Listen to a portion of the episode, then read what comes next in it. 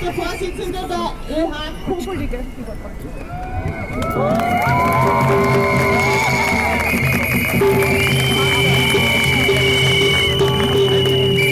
Liebe Angehörige der Universität, ich persönlich als Studierender der Kunstuni Graz finde es super und sehr bildhaft, hier neben der Oper zu stehen, wenn es künftig solche Häuser noch geben soll.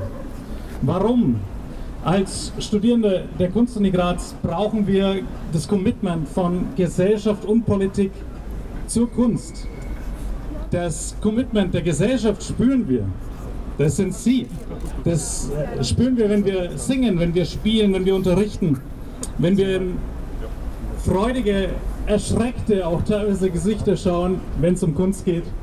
Das Commitment der Politik spüren wir unter den jetzigen Umständen allerdings überhaupt nicht. Das geht nicht.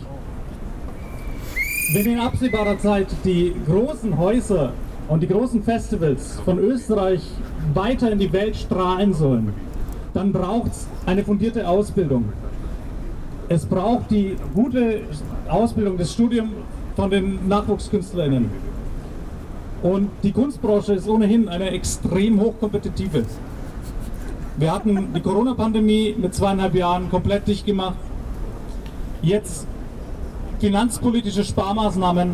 Wenn das so weitergeht, dann gibt es überhaupt keine Nachwuchskünstlerinnen mehr. Die Absolventen finden keinen Platz. Wie gesagt, die hochkompetitive Szene, Sparmaßnahmen sind der Tod.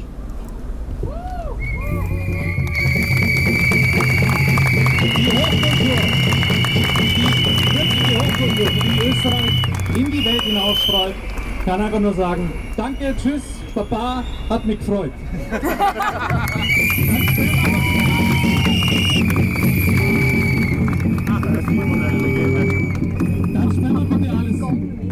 Da machen wir alles nicht. Kein stadischen Herbst, keine Salzburger Festspiele, whatever, keine Jazzfestivals, nichts. Da sperren wir richtig. Aber da frage ich mich, wir fragen uns, was ist mit Reflexion, mit Nachdenken, mit Kritisieren, mit Träumen, mit Fantasie? Wofür die Kunst steht und was uns als Menschen ausmacht. Wenn uns das nichts mehr wert ist als Gesellschaft und ausdrückend in der Politik, bitte, dann sperren wir alles zu. Aber eine Nachricht an die Politiker und Politikerinnen, sparen Sie an den richtigen Stellen und nicht an den falschen. Sparen Sie nicht an den Unis. Danke.